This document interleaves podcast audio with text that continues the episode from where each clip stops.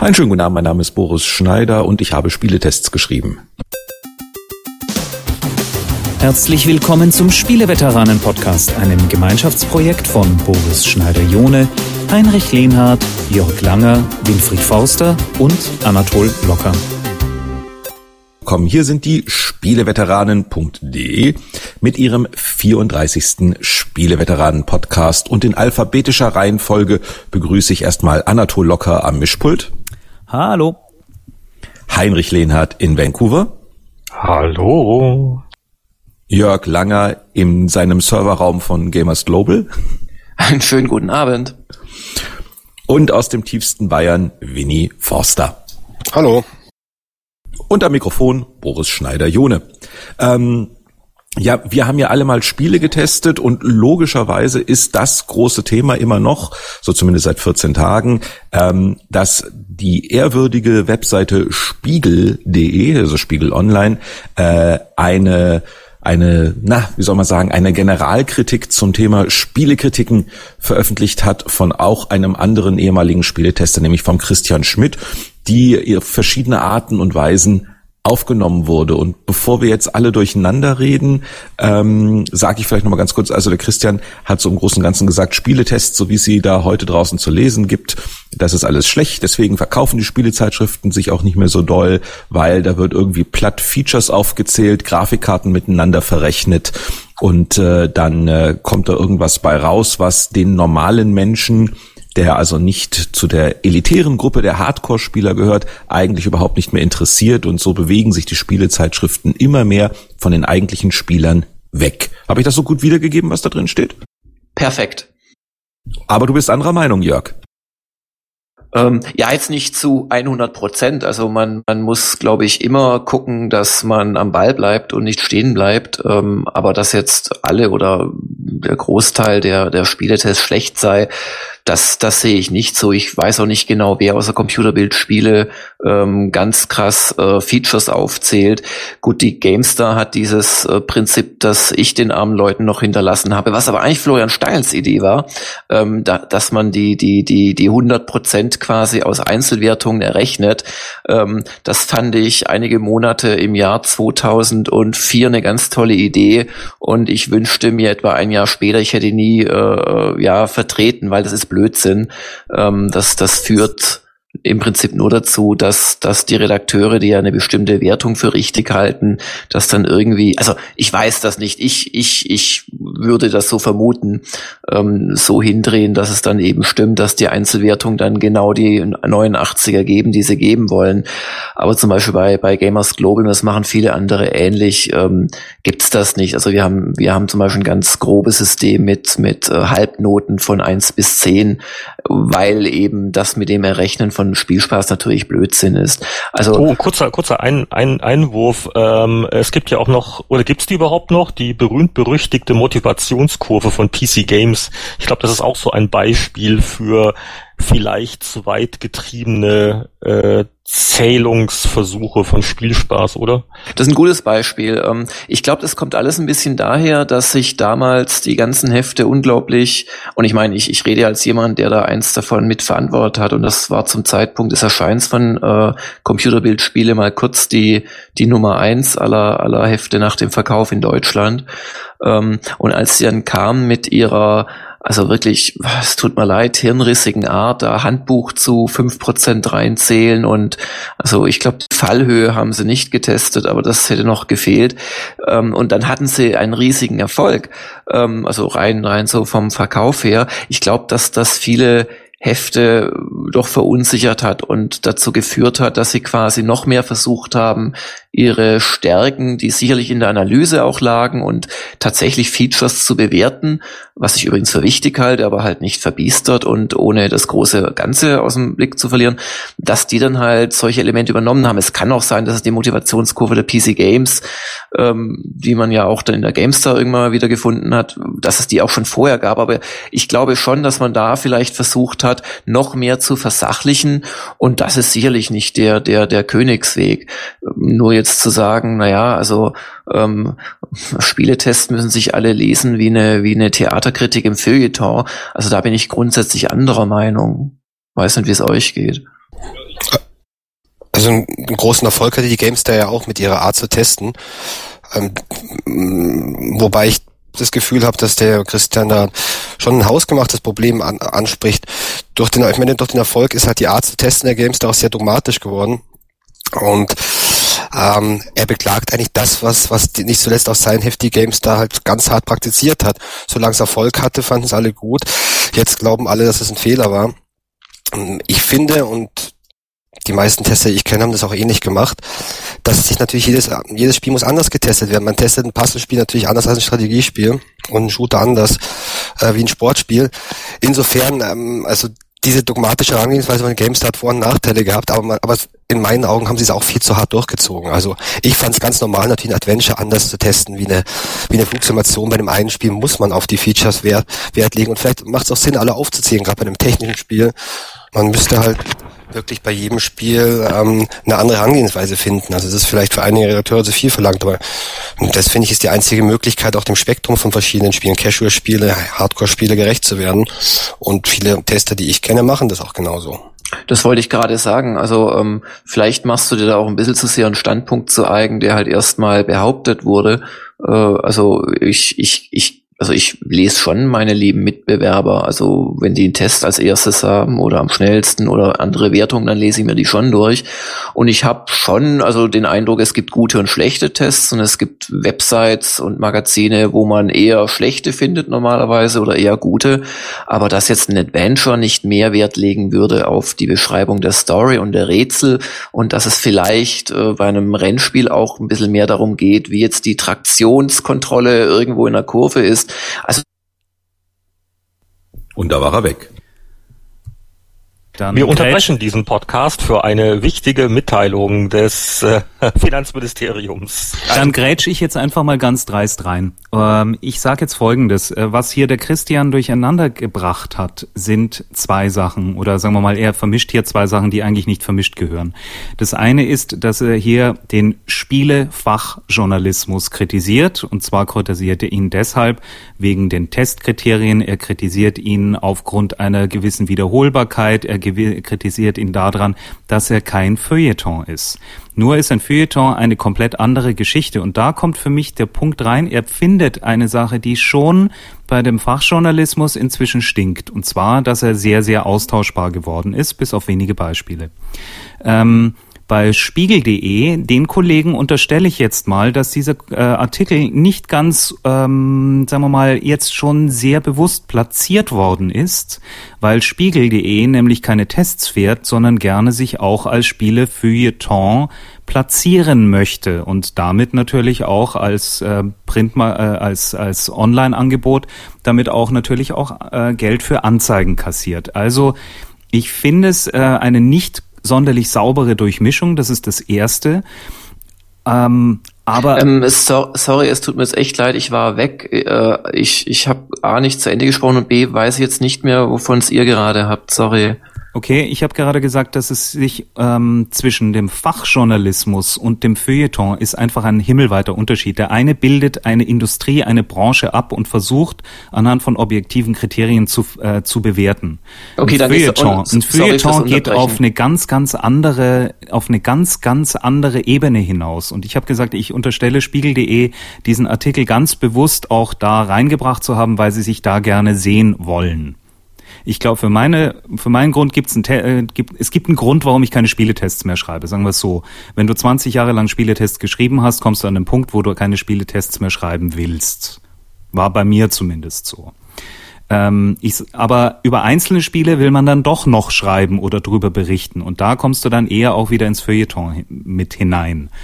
Aber es ist eine teuflische Diskussion. Es wird in der Branche immer noch heiß diskutiert und alle ähm, Chefredakteure von diversen Magazinen werden momentan andauernd darauf angesprochen. Also er hat zielsicher in ein Wespennest gestochen. Das muss man wirklich sagen. Naja, was heißt in Wespennest gestochen? Ich meine, es ist ja erstmal ein Vorwurf gegenüber eines, äh, ich sag mal, Journalismuszweiges, wo ja auch Leute sitzen, die einen Berufsstolz haben oder einen Standesstolz oder wie du immer es nennen möchtest, ja, die sehr, die einen Ethos haben, die sehr oft hart arbeiten, auch mittlerweile, das muss man leider sagen, äh, längst nicht mehr im Mittel so gut bezahlt werden, wie wir das äh, einst wurden, einfach weil es damals Tarifverträge gab. Ähm, und jetzt kommt da jemand, der halt ähm, nicht in seinem Privatblog auf einer Computerspieleseite oder sonst irgendwo diese Vorwürfe erhebt, sondern eben auf einem Magazin, über dessen journalistische Qualität man durchaus streiten kann aus meiner Sicht im Online-Bereich. Ähm, das aber eine riesen Reichweite hat. Ich glaube, dass ich, der Spiegel, Spiegel Online oder Spon ist, ist das reichweitenstärkste ja, Nachrichtenmagazin online in, in, in Deutschland, so viel ich weiß. Und ähm, natürlich äh, erhebt sich da jetzt Widerspruch, weil man einfach weiß, dass sehr viele Leute, die sich gar nicht interessieren für das äh, Thema übrigens, also für die sich niemals eine GameStar gekauft hätten oder die wahrscheinlich auch nicht bei Gamers Global oder wo auch immer vorbeisurfen. Und die kriegen jetzt auf einmal so eine doch insgesamt negative äh, Sichtweise dargestellt. Und dass sich da sehr viele aufregen, ich war da gerade in Urlaub, ich konnte mich gar nicht so richtig aufregen, ich habe da ein bisschen mitkommentiert bei uns auf der Webseite, äh, das verstehe ich wirklich äh, gut. Also und und was was Anatol ja gerade auch sagte, ich meine, es ist glaube ich eine, eine Frage der Zielgruppe. Also wenn wenn wenn wenn ich für eine Zielgruppe schreibe, die nicht so im Thema drin ist, ähm, schreibe ich zum Beispiel anders, als wenn ich für eine Expertenzielgruppe schreibe. Und wenn ich für ein Spiegelpublikum schreibe, schreibe ich sicherlich anders als für ein äh, For-Players-Publikum. Also ich glaube, es geht ja eher um die Zielgruppe und letzten Endes ist die Frage, ähm, sollte man nicht gucken, dass, dass Spieletests äh, und, und andere Berichte auf Websites nicht auch journalistischen Anspruch haben? Ja, das ganz sicher. Ähm, manches Mal mag dieser Anspruch sich zu sehr auf das Fach sicherlich richten, dass man im, im Kleinen Dinge auseinanderklamüsert und man müsste vielleicht auch ab und zu mal bisschen zurücktreten, sicherlich, aber also im Großen und Ganzen finde ich, haben die Spieletests in Deutschland ein sehr gutes Niveau. Also ich persönlich mag zum Beispiel auch die angelsächsische Art der Berichterstattung nicht, wo ich am Schluss von einem Test mehr über den, über die Gefühle und das Trinkverhalten des Autors weiß, äh, als über das eigentliche Spiel. Also es ist mir viel zu viel Meinungs- und Bauchgefühlsjournalismus. Da betreibe ich persönlich schon sehr gerne eine eher faktenorientierte Sichtweise. Aber, aber doch bitte nicht durch, durch viel Feature abklopfen und dann irgendwelches stupides Errechnen von Wertungen am Ende. Ist ja auch absolut gar nichts dagegen zu sagen. Ich meine, es gibt einen Fachjournalismus, auch da gibt's qualitative Unterschiede. Es gibt Leute, die recherchieren sehr hart. Es gibt äh, Kollegen, die testen Spiele wirklich in die Tiefe hinein. Ich meine, wir wissen alle, wie viel Zeit der Fachjournalismus hat, um ein Spiel überhaupt anzutesten.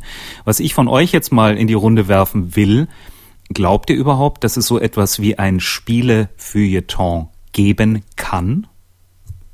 Im weitesten Sinne gibt's das ja schon, und zwar äh, in der wild wuchernden Online-Landschaft äh, Privatblogs, ähm, Meinungsbekundungen in Amazon User Reviews. Ähm, also Meinung gibt's ja nun mehr als genug und äh, deswegen bin ich so ein bisschen skeptisch, ob äh, nun eine ähm, äh, Zeitschrift, die also rein diesen äh, Gefühlsbefindungsjournalismus äh, ansetzen würde, ob, ob die äh, wirklich äh, irgendeine Chance hat zu, zu überleben. Äh, man muss auch immer mal da darauf hinweisen, auf gut gemeinte Qualitätsversuche wie die G, äh, die jetzt äh, gar nicht mehr oder weniger als Printausgabe noch erscheint. Oder also ähm, da ist natürlich der Aspekt der Wirtschaftlichkeit eben auch zu bedenken. Ja, aber es geht ja auch ein bisschen was anderes. Zum Beispiel, wenn ich eine FAZ kaufe oder eine Süddeutsche und sehe, dass die, sagen wir mal, vier oder sechs Seiten über Kunst und, und Medien immer noch ein oder zwei Seiten mit Oper, Oper, Operette und Theater haben, aber immer noch nichts über Computer und Videospiele machen, dann finde ich, ist das schon auch ein bisschen vorbei, vorbeigeschrieben an der Zeit und an den Ja, an, den, an unserer Generation. Also ich wünsche mir das auch in der FAZ. Die geht sehr progressiv an Comics heran, auch an, natürlich an Filme, aber Computer- und Videospiele finde ich in der FAZ zum Beispiel gar nicht. Und das ist für mich nicht ganz nachvollziehbar. Natürlich könnte man auch Spiele ähm, so besprechen. Wenn man, wenn man Oper und Theater besprechen kann, dann sicherlich auch Spiele. Brauchen ja, wir vielleicht einfach noch 20 Jahre? Brauchen wir einfach noch mehr äh, alternde Spieler oder, oder in 20 Jahren gibt es die FAZ wahrscheinlich eh nee, nicht nee. mehr, da hat sich das Thema eh erledigt. Ah, die FAZ wird es dann schon noch geben wenn ich da nochmal reingrätschen darf, ich meine, das große Problem der Spiele Fachjournalismus per se sind ja die Komponenten Wertung und Zeit. Äh, mit Wertung meine ich, wenn du da sitzt als Spieletester, dich auch verstehst als Tester und äh, ein Spiel dir anschaust, immer mit dem Gedanken im Hinterkopf, am Schluss muss ich eine Zahl, eine Wertung oder sonst was geben ähm, und auch den Artikel so schreibe, dass der ja irgendwie der Artikel eigentlich mehr eine Begründung ist für eine Zahl, die da am Schluss steht, ist klar, dass ich in meinem Schreiben, in meinem Testen automatisch sehr gehemmt bin. Äh, das ist jetzt ein, eine nicht wertende Aussage von mir. Ich sage jetzt nicht, das ist gut oder schlecht, sondern das ist einfach so. Das zweite ist Zeit. Diese Zahl muss da sein am Erscheinungstag des Spiels möglichst oder, oder noch vorher. Auch eine lange Diskussion. Und dann hängst du natürlich in einem super starren Gerüst drin, das dir da schon mal relativ wenig Freiheiten erlaubt, weil du bräuchtest vielleicht zwei, drei Tage mehr, um dir was Schönes auszudenken dafür oder so. Oder du müsstest mit einem anderen Gefühl als jetzt Zeit und Wertungsdruck Druck an ein Spiel rangehen, um es dann auch äh, testen zu können. Also die Rahmenbedingungen sind einfach gar nicht da. Und dann, wie gesagt, die FAZ könnte natürlich darüber reden. Mit einer Theater- oder Kunstkritik ist es relativ einfach. Ich gehe ins Museum, ich schaue mir das an, ich gehe in die Oper, ich höre mir das an. Zwei Stunden später kann ich mich an die Schreibmaschine setzen und sagen, wie hat mich das bewegt. Das geht bei einem Spiel nicht, wenn die Erwartungshaltung ist, ich muss mir das erstmal irgendwie acht bis zwölf Stunden anschauen, bis ich tief genug drin bin bei einem großen Ding wie einem Grand Theft Auto oder sowas bis ich das dann sagen kann. So eine, so eine Einstellung kann ich zu irgendwelchen Casual Games nach einer halben Stunde oder Stunde haben und da ginge das dann rein theoretisch. Also allein schon von der, von der Arbeitsmethodik her ist das nicht möglich. Und da hat natürlich das, also in der, zu der Zeit, wo wir noch Monatsmagazine gemacht haben, mit langem Vorlauf und wo es auch typisch war, dass teilweise Testberichte erst erschienen, vier, sechs Wochen nachdem das Spiel im Markt war, da wäre das tatsächlich möglich gewesen, aber äh, äh, so mal zu arbeiten. Aber heute, wo wir alle unter dem Zeitdruck des Internets und ich will es jetzt und sofort wissen hängen, ist es natürlich nahezu unmöglich, sowas zu etablieren, außer eben auf einer kleinen, ruhigen Ebene, ähm, äh, wo man das so privat tut. Und ganz zum Schluss finde ich es noch interessant, dass also Heinrich und Jörg hier irgendwie Licht unter Licht unter den Scheffel stellen, weil ihr habt doch mit Stunde der Kritiker eigentlich ein ganz lustiges Format, das genau das machte. Wie fühle ich mich mit dem Spiel in der ersten Stunde? Äh, was passiert da in mir? Würde ich es weiterspielen wollen? Das fand ich eine ganz brillante Idee. Ja gut, aber wir verteidigen danke, danke. ja jetzt hier nicht äh, irgendwie Stunde der Kritiker, sondern es geht ja ein bisschen ums generelle Thema. Übrigens, du hast teilweise recht mit deinem Zeitdruck, aber teilweise auch gar nicht. Also zum Beispiel hier der Kollege, der, der, der, oder die beiden Kollegen, die, die FIFA und PS testen bei uns, die sitzen da seit über einer Woche dran und spielen das rauf und runter. Also das ist auch eine Frage der Prioritätensetzung. Gut, Gears of War äh, da haben wir zwei Tage Zeit zum Test gehabt, aber das Spiel ist in zehn Stunden durchgespielt. Wir haben dann halt Multiplayer nachgeschoben und gerade bei Gears of War geht es zum Beispiel sehr darum, wie, wie dieses Spiel auch, also bei uns zumindest auch so im Pacing es einfach gut macht und tatsächlich immer wieder die ruhigen Momente äh, einstreut. Also ich denke, diese Kritik ist so ein bisschen, macht halt so einen kleinen Trick. Also man definiert irgendwie das, was angeblich der Fall ist und dann, dann schimpft man halt drüber und, und stellt die bessere Alternative raus. Ich glaube schlichtweg nicht, dass es so eindeutig ist. Und wenn ich jetzt gerade auch mal Anwesende äh, nennen darf, also ein, ein Heinrich Lehnhardt-Test liest sich einfach äh, nicht wie eine Faktenaufzählung, selbst wenn da die ganze Zeit auch Fakten genannt werden. Und ich denke, davon gibt es doch ein paar Autoren und äh, deren Tests kann man sehr gut lesen. Und was ich auch gut fand, Boris, mit dem mit der Unterscheidung zum Feuilleton, äh, mit der Zeit, ähm, dass du das so so eben im Vergleich zu jetzt einer Operette, wobei die ja auch mal acht Stunden dauern können oder zu einem Museumsbesuch äh, setzt. Aber ähm, das äh, muss man ja eigentlich andersrum sehen. Vielleicht ist das Medium Computerspiel einfach etwas, das sich erst nach sehr vielen Stunden erschließt, weil es eben in der, in der Darreichungsform doch mindestens auf fünf, sechs, sieben Stunden angelegt ist und dass sich auch die Einschätzung einem Spiel gegenüber in dieser Zeit ändern kann. Also ein Deus Ex 3 äh, hätte ich nach drei Stunden ja besser bewertet als nach äh, 20 Stunden. Ich bewerte es immer noch gut nach 20 Stunden, aber äh, es geht schon auch drum, äh, hält das Ding das durch? Und das ist tatsächlich bei einem Film anders. Aber dafür würde ich jetzt nicht die, die Computerfachjournalisten verantwortlich machen. Es liegt halt so ein bisschen einfach im Medium. Sag ich doch.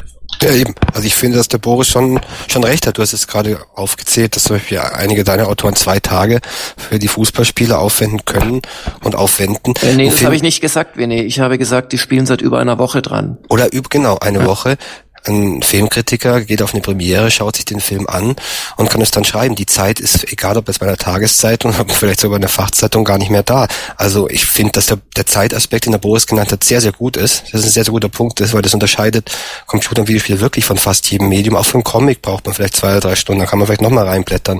Aber in einem Computer- und Videospiel, beim größten Teil der Spiele, die muss man erstmal acht, zehn Stunden spielen und dann hat man vielleicht den Multiplayer, hat man die Multiplayer-Aspekte noch gar nicht getestet. Also wenn ich mir den Boris anhöre, stimme ich ihm zu.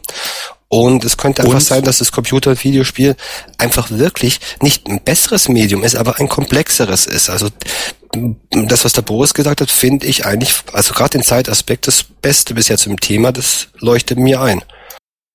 Und wie gesagt, es dankt dir ja auch keiner. Es wird ja nicht bezahlt nach Zeitaufwand oder sowas, sondern einfach nach Textlänge in, in dem Metier und auch nicht mehr so gut wie, wie damals. Also dieser Kommentar, dass äh, Heinrich und ich damals ein ganz gutes Auskommen hatten, ähm, während heute die Redakteure und Praktikanten und so weiter äh, mit inflationär betrachtet deutlich weniger auskommen müssen, äh, ist ja auch richtig.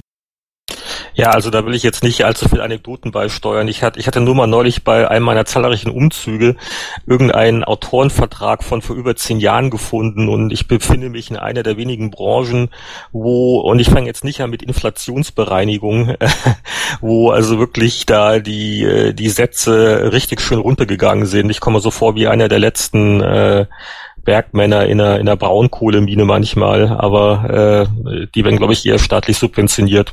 Aber ja, das ist, äh, das ist sicher ein Aspekt. Also im Nachhinein gesehen hatten wir es früher sehr gut äh, und äh, ich schätze mich auch glücklich in diesen ähm, äh, wie sage ich es jetzt diplomatisch, in diesen ähm, sichereren Zeiten in die Branche gerutscht zu sein, weil ja, also sowas wie wie wie Tarifgehälter, ne, also da äh, können sich die Jüngeren gar nicht mehr dran erinnern, was sowas überhaupt ist ähm, für Redakteure. Das äh, hat natürlich ein äh, gute, eine gutes professionellen Rahmen geschaffen, ähm, ja, dass da das. die Leute sorgfältig in Ruhe arbeiten können.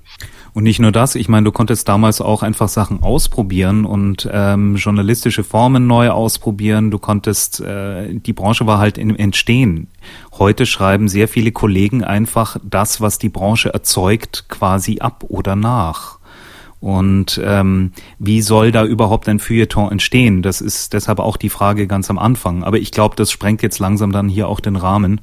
Ja, genau. Und wie gesagt, und dann haben wir dann irgendwann, äh, es gibt doch schon auch den, den Gesichtspunkt, dass natürlich die, die Verlage, die haben einfach weniger Geld, ja.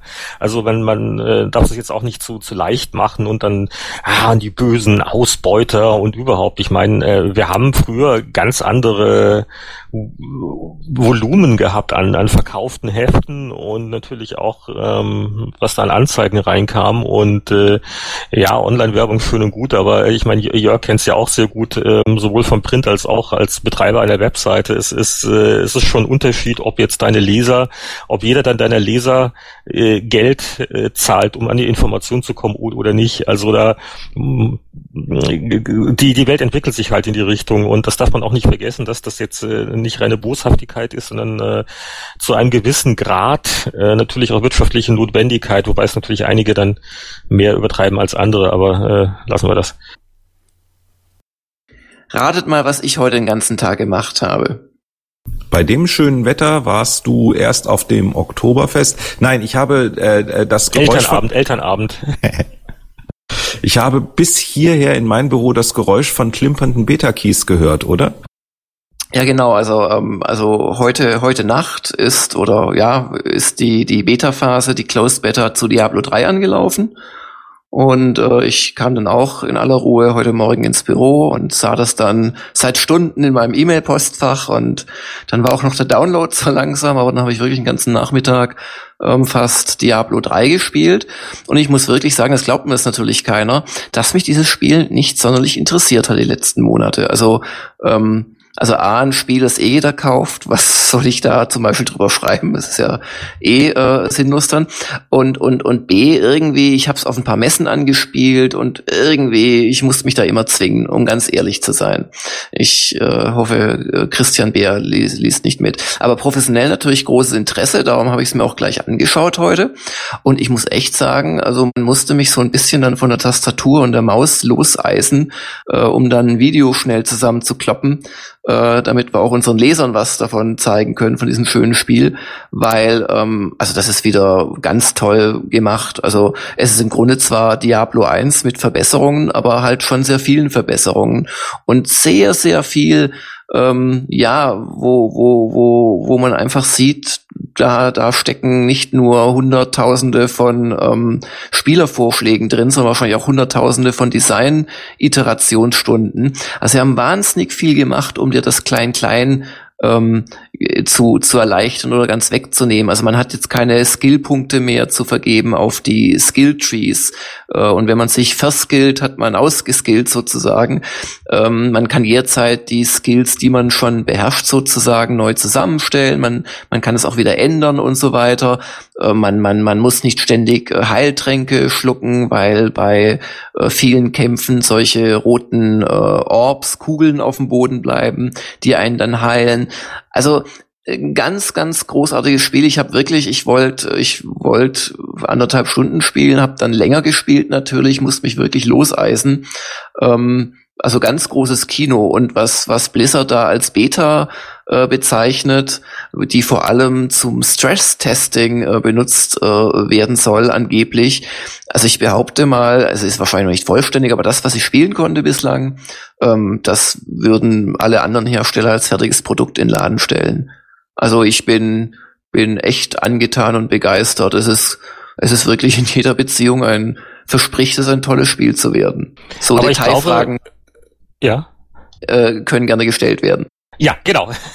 Erster. Herr Langer, Herr Langer, eine Frage. Ähm, ich glaube, es ist momentan auf den ersten äh, Akt beschränkt, oder was ist der Umfang der Beta im Moment? Ähm, ja, es ist auf den ersten Akt beschränkt. Oh, fuck. Oh, das ist, das ist Blizzard am Telefon. Du hättest am Anfang das vielleicht ein bisschen weniger kritisch aufziehen sollen. Christian Beer, ich wollte Ihnen nur sagen, Herr Langer, dass leider Ihr Account jetzt gelöscht wird. Beta Key revoked. Äh, hat das noch jemand außer Jörg gespielt, der kurz mal eingrätschen kann? So, das war jetzt tatsächlich Christian. Was? War meine Frau, die wissen wollte, wo ich bleibe.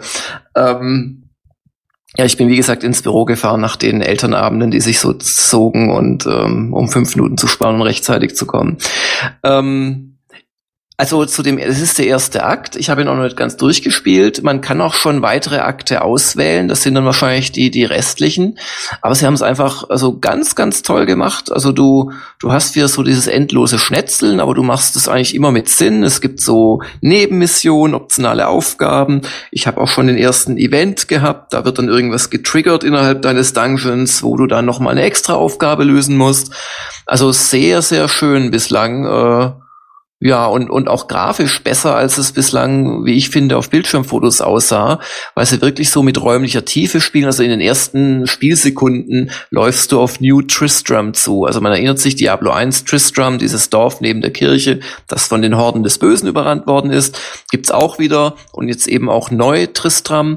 Und dann siehst du da schon ein bisschen quasi von einem Hügel runter und, und das haben sie mehrmals, dass du, dass du, also es, The Fallen Star heißt der erste Akt. Und dann kommst du in diese Kathedrale von Tristram rein, relativ bald. Und ähm, siehst schon beim Reinkommen unten so ein blau glühendes Loch und da ist der Stern wohl reingefallen und eine halbe Stunde später hast du dich dann halt da durchgekämpft und bist quasi eine Etage tiefer und stehst dann näher dran an diesem Loch. Also es sind wirklich ganz, ganz schöne Sachen. Sie haben, sie haben so, so, so Fallen eingebaut, also kleine Skriptereignisse, wenn du irgendwie einen Hebel ziehst, fällt ein Bücherregal um oder kracht ein Kronleuchter runter. Das kannst du gegen die Feinde dann auch benutzen. Sie haben sehr schön die Physik eingebaut, also es, es spratzt da alles Mögliche und fliegt durch die Gegend, wenn du da irgendwie Druckwellen-Zaubersprüche machst. Also ich bin, äh, ich, ich schwärme deswegen, was eigentlich nicht so meine Art ist, ähm, weil ich echt auch positiv überrascht wurde. Also ich bin mit der Einstellung, ja, derselbe Klickblödsinn in grün zum dritten Mal und ich bin echt sehr angetan von diesem, von diesem Closed Beta Test. Oh, noch ein Fanboy. Wir haben jetzt noch nicht über ähm, die Always-On-Pflicht geredet. Das haben wir, glaube ich, schon letzten Podcast mal gemacht. Aber mal von solchen Sachen ganz unabhängig, äh, glaube ich, wird das eins der ganz großen Spiele, wenn es noch rauskommt dieses Jahr, des Jahres 2011. Übrigens haben ja schon äh, diverse Leute herausgefunden, indem sie sich das Sicherheitszertifikat des Clients angeschaut haben, dass ähm, diese Beta-Version, ich glaube, es ist der 8. Dezember diesen Jahres abläuft und natürlich gleich haarscharf gefolgert, ähm, dass dann wahrscheinlich am 9. oder am 8. auch der Release-Datum von Diablo 3 ist.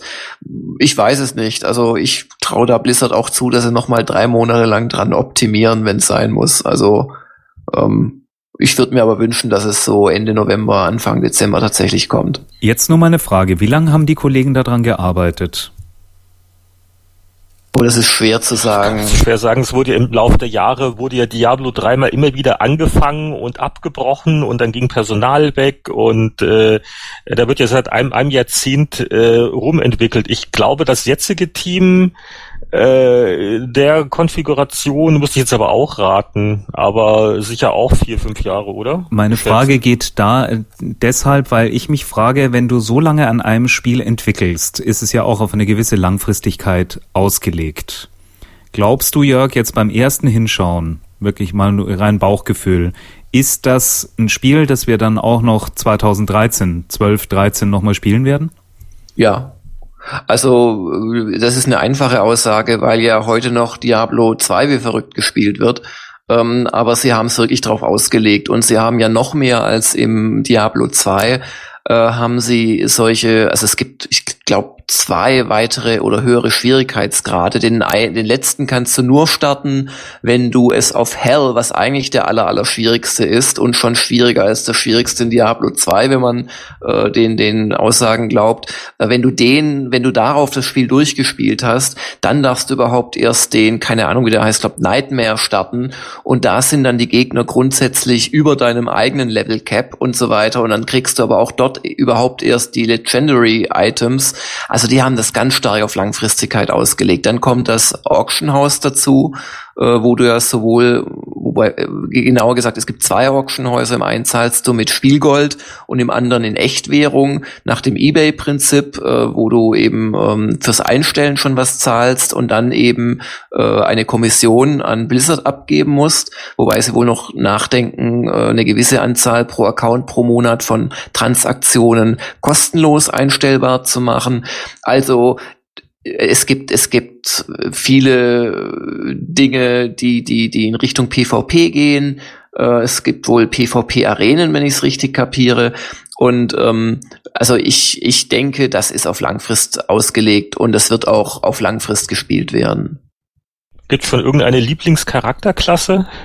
Nee, ich habe nur ein paar Stunden gespielt heute, aber ich habe einen weiblichen Monk gespielt, was ich eigentlich sonst nicht tue. Ich bin nämlich bei Rollenspielen der ganz primitive, der eigentlich immer den Krieger nimmt und nach vorne rennt und draufschlägt und vielleicht spiele ich mal einen Paladin. Also die ganzen Zauberer und so sind immer viel zu kompliziert. Da müsste ich mir ja merken, welche Sprüche gegen welche Gegner gut sind. Und der, der, der, der Monk ist auch ein Nahkämpfer, ganz klar, hat aber so ein paar nette äh, Fähigkeiten und, und so nette Klasse spiele ich gerne. Sonst noch irgendwelche Fragen an unseren einsamen Diablo? Also falls jemand von der Blizzard Pressestelle zuhört, müsste man sich schon wundern, warum nur einer von fünf Spieleveteranen einen Beta-Key gekriegt hat. Pfui, pfui, pfui, das wird halt nach umgekehrter Körpergröße verteilt. Das ist doch ganz einfach. Aber wen es interessiert, also wir, wir haben jetzt tatsächlich so ein 30-Minuten-Video da auf, auf Gamers Global gerade gestellt. Dummerweise asynchron, wie ich jetzt gerade merke, aber das wird dann morgen früh nachgebessert und der Podcast erscheint erst in ein paar Tagen. Dann ist das alles geklärt. Da, da spiele ich es mal die ersten anderthalb Stunden und man kann mir da gerafft natürlich dabei ein bisschen zusehen. Ja, dann äh, können wir ja fast übergehen in die Was haben wir gespielt in letzter Zeit Rubrik, weil Jörg hat ja eigentlich schon vorgelegt. Gab es noch was anderes außer Diablo 3? Darf ich gleich weitermachen? Nein, ich halte mich zurück. Luft holen.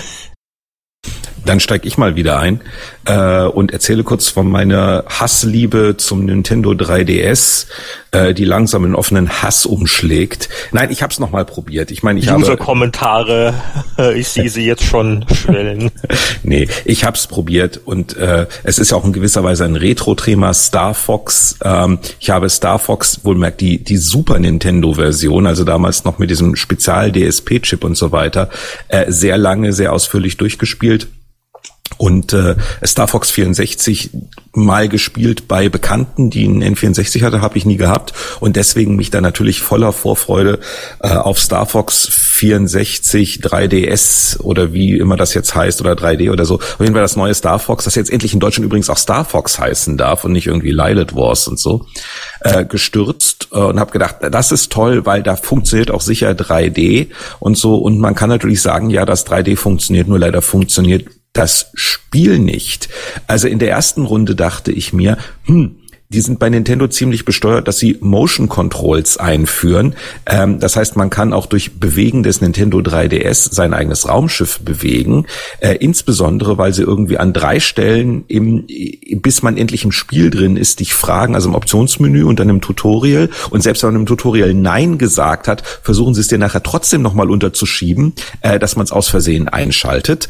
Äh, und dann, aber Motion Controls bei einem 3DS, den man stillhalten muss, damit der 3D-Effekt Effekt funktioniert, ist natürlich bescheuert. Also ist der ganze 3D zerstört. Dann habe ich also Motion Controls dann endlich ausgeschaltet gehabt und so weiter. Nur man kann es halt nicht. Also das ist ein mitreißendes Actionspiel und du bewegst unwillkürlich das Gerät, wenn du dich in eine Kurve reinlegst.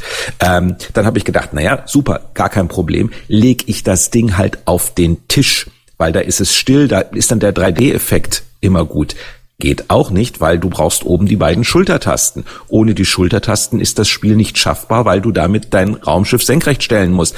Die kannst aber nicht drücken, wenn dein 3DS auf dem Tisch liegt, weil deine Finger zu groß und zu wurstig sind, um dann noch die Schultertasten zu drücken. Sprich, ähm, dieses Gerät, also dieses Spiel war für mich der endgültige Beweis, dass der 3DS so als solches nicht funktioniert. Und dann kam ja parallel noch dazu die Tokyo Game Show, ähm, wo dann Nintendo ankam und sagt, hey, wir haben jetzt das Problem des 3DS gelöst. Es gibt einen weiteren Analogstick zum Anflanschen. Und Ach, ich habe ja. gedacht, und ich habe ja, mir da gedacht, das habe ich mit großer Erheiterung zur Kenntnis genommen. Und seitdem habe ich wirklich das Gefühl, Nintendo hat seinen Magic Touch definitiv verloren. Die haben dieses Gerät, sie wissen nicht, was sie damit anfangen sollen. Und wenn das so weitergeht, holla die Waldfee, Wii U wird dann ähnliche Probleme haben. Aber der Nintendo 3DS, ich sag's nochmal, das beste Spiel für Nintendo 3DS ist dieses blöde Alternate Reality, äh, Augmented Reality Game, das im ROM drin ist. Und keiner macht was mit den Kameras. Ich habe auch keine, keine Releases, nichts gesehen dafür. Das ist so ziemlich das einzige Spiel, das eingebaute Spiel ist, das einzige Spiel auf dem 3DS, das mir Spaß gemacht hat bisher. Ähm, darf man dir widersprechen, zumindest in Teilpunkten? Klar, logisch, dafür ist es ja ein Podcast und kein Monolog. Also, also ich, ich, ich habe Star Fox 3D nur mal bei so einem European Launch Event da irgendwo gespielt in, in, in Brüssel oder so vor, vor Monaten. Ähm, aber ähm, ich finde schon, dass das 3D funktioniert. Also viele Spiele sind nicht so hektisch wie das Star Fox, äh, das ja wohl auch durch Bewegung des Dings dann äh, gesteuert werden kann oder so. Also da gibt's schon auch, auch andere. Und ich finde schon, dass der 3D-Effekt oft funktioniert. Man braucht ihn oft nicht. Das ist so ein anderer Punkt, weswegen sich, glaube ich, auch das Ding nur, nur äh, relativ schleppend verkauft hat nach der, nach der ersten äh, Freak-Euphorie. Aber jetzt kommen zum Beispiel Sachen raus, äh, Super Mario, ähm, ähm, wo, wo auf einmal ähm, doch mit dem 3D gespielt wird. Also da rennst du in den Raum hinein auf einen Gegner zu und dann bemerkst du, oh, das ist ja nur ein Pappkamerad, der ist 2D, eine Pappe, aber der sah lange Zeit für mich eben so aus oder das ist auch der erste Nintendo-Titel hier, das neue äh, Super Mario, wo, wo es dir hilft tatsächlich ähm, äh, räumlich sehen zu können, weil du dann eben besser springen kannst und so. Also ich, ich, ich finde deine Kritik zu, zu generell und dass jetzt dieses Virtual Reality Dingens da äh, das beste Spiel sein soll, auch, auch für 3D, das kann ich einfach nicht unterstreichen. Also ich würde mal dem 3DS mal ein paar Monate noch geben, wenn, wenn mal ein paar gescheite Spiele auch rauskommen, weil da gibt's halt einfach viel zu wenige. Und ich glaube doch gerne, dass es Star Fox eine Enttäuschung ist. Ähm, ich habe selbst, wie gesagt, nicht gespielt. Ich kann dir weder zustimmen noch, noch das verneinen. Aber gebt mal der Konsole ein bisschen äh, Zeit und dass es sich nicht so gut verkauft. Mein Gott, also natürlich machen die Smartphones den Handhelds Konkurrenz und, und auch Sony würde das merken, schätze ich, mit ihrer PS Vita. Ähm, und insoweit vielleicht einfach noch mal in einem, in einem halben Jahr oder so gucken. Allerdings, wo ich dir vorbehaltlos zustimmen muss, ist, was diesen, äh, wie heißt der nochmal, Circle Pad oder irgendwas da äh, anbelangt, diesen, diesen, diesen Plastik-Add-on-Mist. Also auch wenn das wahrscheinlich nur für Monster Hunter gedacht ist äh, und, und nicht etwa als neue Geräte-Revision, die sich da ankündigt, das wirkt schon ein bisschen peinlich. Vor allem ist das Ding protestlich, wenn du mich fragst. Ja, okay, es gibt, es gibt ein großes Problem damit. Also die, der potenzielle 3DS-Käufer Heinrich Lienhardt, der immer noch sehr skeptisch äh, wartet, der sieht das mit dem Circle Pad halt und denkt sich, hm, das Gerät ist noch nicht mal ein Jahr auf dem Markt, der Preis wurde schon mal um ein Drittel geslasht und jetzt äh, ist Nintendo aufgefallen, dass sie irgendwie einen Knubbel vergessen haben. Noch ein Grund mehr, warum ich noch mal ein Jahr vielleicht warte, weil das ein 3DS Lite oder ähm, Knubbel Plus oder wie er dann heißt, kommen wird, ist relativ wahrscheinlich. Also, äh, bevor ich mir das jetzt antue mit so einem komischen Gerät und naja gut, vielleicht wird es ja wirklich nur von Monster Hunter äh, unterstützt, das mag ja sein, aber der Eindruck, der weg wird, ist schon der, ähm, dass man da wohl beim Hardware-Design ähm, was vergessen hat oder wie auch immer und äh, ich äh, würde jetzt mal privat wetten, dass wir binnen zwölf Monaten ein neues 3DS-Modell haben, wo dieser zweite, diese zweite Analog-Disk-Geschichte von vornherein eingebaut ist. Ich glaube das nicht, aber dass man es vermuten kann, ist, ist natürlich rational nachvollziehbar. Aber hat nicht Nintendo und auch die anderen Plattformhersteller eine gewisse Historie, immer wieder so Special-Geschichten zu bundeln und mit einzelnen Spielen zu veröffentlichen? Also es gab Angeln, es gab irgendwelche komischen Plastikbänder und, und was weiß ich alles im letzten halben Jahr. Vielleicht ist das ja nichts anderes. Also ich, ich würde es auch nicht äh, Frau und Kind drauf verwetten. Also man, man könnte das schon vermuten finden. Aber vielleicht warten wir einfach mal ab, was denn wirklich passiert in einem halben oder dreiviertel Jahr. Und, und, und Eben, ja? Was soll die Aufregung? Also es ist einfach ein Add-on. Der Knubbel fehlt bei anderen Spielen ja nicht. Also ich verstehe nicht, dass das jetzt, vielleicht gibt's keine anderen News trotz Tokyo Game Show. Ich verstehe nicht, dass das jetzt von den Medien so begeistert in Anführungszeichen aufgenommen wird. Eben, was der, was der Jörg gesagt hat, ist vollkommen richtig. Ab und zu kommen halt Gadgets, einige setzen sich nicht durch, nee, andere. Nee, nee, aber mir fehlt, Moment, mir fehlt der Knubbel nicht bei anderen Spielen. Mag sein, dass und für Monster Hunter ist es doch wirklich dann net, netter Gag, ähm, dass sie da sowas da, dazu liefern. Aber bei den Spielen, die ich gespielt habe, habe ich mir nie gedacht, oh, wo ist denn rechts mein zweiter Knubbel? Ich brauche für, nicht. Für, für alle, für alle äh, Ego-Shooter ist so ein Ding doch sehr hilfreich, oder? Im Prinzip ja, Worauf ich nochmal hinaus möchte, ist schlicht und einfach, äh, der Nintendo 3DS hat, hat äh, Probleme und Nintendo hat ein Problem im portablen Bereich, dass das ganze Geschäft in Smartphone abdriftet und statt einer interessanten Online-Story, einer interessanten Story rund um das Thema, wie kann man diese Micropayment-Spiele bringen und so weiter, kommt Nintendo mit einem zweiten Knubbel. Das meine ich mit, die haben, die, die, die haben da den, den Magic Touch verloren. Die bewegen sich konstant mit einer Wir ziehen unseren Stiefel durch Nummer, gerade mit dem 3DS weiter und ich glaube, sie verpassen, äh, dass dieser Stiefel einfach niemand von niemandem mehr angezogen werden will, weil wir im Augenblick auf Sandalen sind. Blödes Beispiel. Wir, wir, wir sollten, wir sollten Knubbelding schützen lassen. Ich glaube, das wird sich als Trademark durchsetzen. Knubbelding, ja. Äh, ich habe übrigens auch noch PS Vita angeschaut auf der internationalen Funkausstellung äh, in Berlin. Da schlenderte ich über den Sony-Stand und hatte dann auf einmal so ein PS Vita in der Hand. Hat das noch jemand mit mir, äh, hat das noch jemand ausprobiert? Ja. Deine Meinung? Äh, ich hatte es ein bisschen zu kurz in der Hand. Ich ähm, habe ne, mich eine Viertelstunde ungefähr damit beschäftigt und habe es vorher bereits schon mal gesehen gehabt auf der E3. Ähm, ich finde es vor allem eines ich finde den Preis relativ sexy, weil für 2,49, 2,99 kann ich mir schon vorstellen, wenn die Spiele und das Line-up ähm, losstartet, dass ich mir dieses Ding wirklich auch holen werde. Weil ähm, ich war nie so ein riesen PSP-Fan, muss ich ganz ehrlich sagen. Aber es gab schon ein paar Spiele, die ich echt ganz gern gemocht hatte. Die gerade die Metal Gear Solid Sachen, die letzten, die waren wirklich ganz großartig. Ähm, ich mag die, den Bildschirm, der wirklich sehr gut ist. Die äh, gefällt mir, die Steuerungsmöglichkeiten mit dem Touch. Nun mal wird sehen, ob das da hinten, äh, wenn du da drüber streichst, ob das dann wirklich so extrem viel bringt. Das ist jetzt, die Spiele, die das unterstützt haben, waren eher dann Grafikdemo dafür. Aber also ich gebe dem Gerät auf jeden Fall eine gute Chance, gerade bei den Spielern, die gerne und viel spielen. Ich glaube aber nicht, dass das Ding jetzt hält. Ja, genau. Ich glaube auch nicht, dass das jetzt Oma äh, automatisch ihrem Enkel verschenken wird statt einem Nintendo DS. Das ist halt auch gelernt.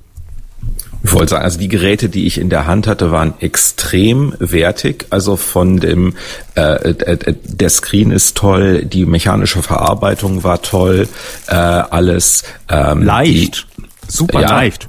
Also es ist äh, als Gerät ist es schön. Jetzt habe ich wahrscheinlich einfach nur die falschen Spiele gesehen. Wahrscheinlich hatten sie in Berlin nicht richtig Zugriff auf Content, aber ich habe da gesehen ein, ein Pinball. Ich habe dieses äh, Augmented Reality Fighters, wie heißt das? AR Fighters heißt das, glaube ich, oder das ist ein Arbeitstitel oder sowas angespielt. Und von den Spielen, also ich fand eins langweiliger als das andere. Ich schieb das jetzt mal darauf, dass die in Berlin einfach nicht den Content zeigen konnten, den sie wollten, weil es nicht da war oder sowas. Ich war auch nicht auf der Gamescom, ob sie da die im öffentlichen Bereich hatten, die PS Vitas mit interessanten Sachen. Aber von der Software her war da jetzt nichts, überhaupt nichts dabei, wo ich sagte, oh, prima, tolle Sache, sondern das ist halt, ah, es gibt jetzt wieder Spiele aus dem Konsolenbereich im portablen Format. Äh, ganz, ganz toll. Da haben wir alle drauf gewartet oder auch nicht. Und die, die Oma wird übrigens das Problem haben, dass der Enkel am liebsten ein iPhone 5 zu Weihnachten hätte, weder ein 3DS noch ein Vita, aber lassen wir das. Was haben wir denn noch gespielt? Ich habe mir Deus Ex angeschaut. Wahrscheinlich ein bisschen zu kurz. Ich habe in den letzten sechs, acht Wochen mich mit einem Corporate Publishing Magazin herumgeschlagen als Chefredakteur, was echt ähm, relativ aufwendig war. Deshalb hatte ich nur kurze Zeit, ähm, mich damit wirklich mit, mit Spielen zu beschäftigen. Gears of War 3 liegt zum Beispiel noch hier, das unbedingt angetestet werden muss. Da freue ich mich auch schon drauf. Aber ähm, Deus Ex Human Revolution habe ich gespielt und fand es ähm, erfreulich altmodisch. Es ist nämlich, also zumindestens ging es mir so, ich habe dann auch mal geschaut, was die anderen Kollegen so schreiben, bin auch bei Gamers Global noch vorbeigesurft und der Herr Frenkel hat dann das äh, Spiel getestet und schrieb dann, ah, viel zu einfach, super, super einfach.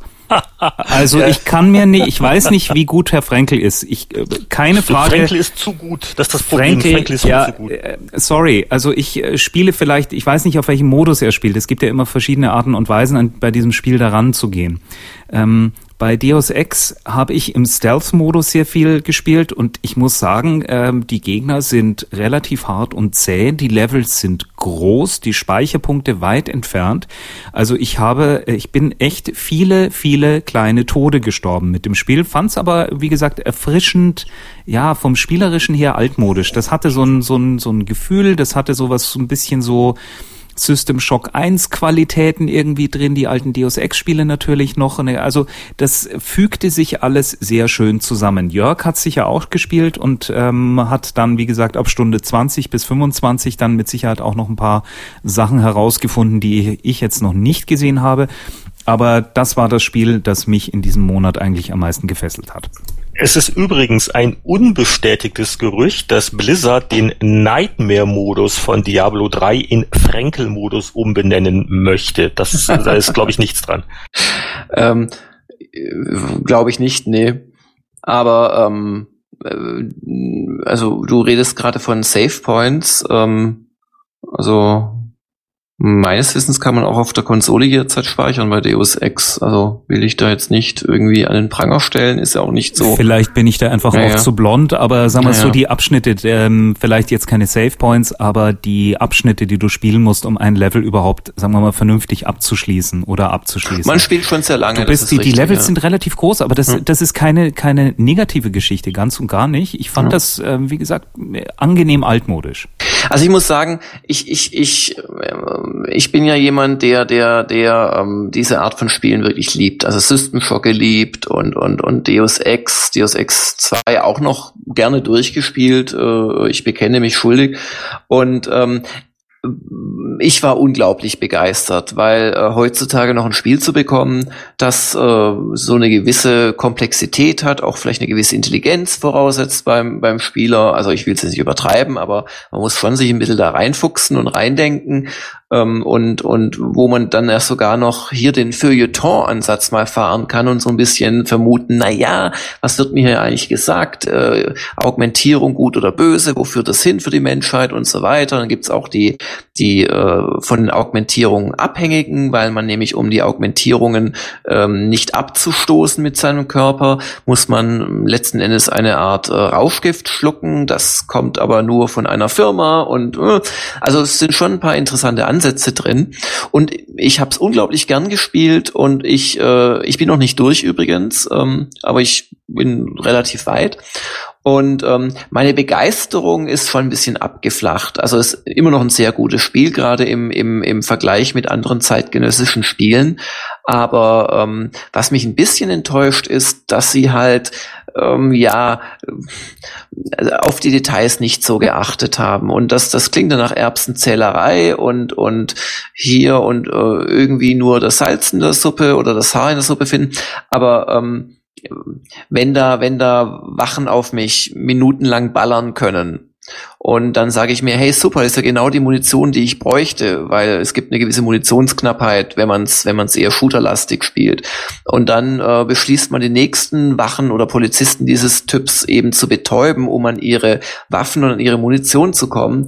Und dann haben die keinerlei Munition dabei in ihrem Inventar. Und dann ist in ihrer Waffe sind genau drei Schuss, dann ist das eines von einer ganzen Reihe von Beispielen, die ich jetzt aufzählen könnte, die mir so ein bisschen klar machen, ah, du bist ja doch nicht in einer Welt unterwegs, äh, die da heißt äh, Deus Ex im Jahre, keine Ahnung, 2060, sondern du bist halt doch in einem Computerspiel unterwegs. Und zwar in einem Computerspiel, das sich bei diversen Rollenspielen abgucken könnte, wie man gescheit äh, Inventars macht äh, von, von Gegnern, die man getötet getötet hat oder betäubt hat. Das ist so ein kleines Beispiel. Und es gibt andere Beispiele. Also es, es, es erweckt halt so ein bisschen den Eindruck, auch eine offene Welt zu haben, aber in Wahrheit sind die verschiedenen Handlungsmöglichkeiten doch sehr darauf begrenzt, wie du das Problem X löst. Also wenn das Problem X heißt, ähm, geh in ein Apartment, dann kannst du es in aller Regel auf mindestens zwei Arten und Weisen lösen, teilweise auch auf drei.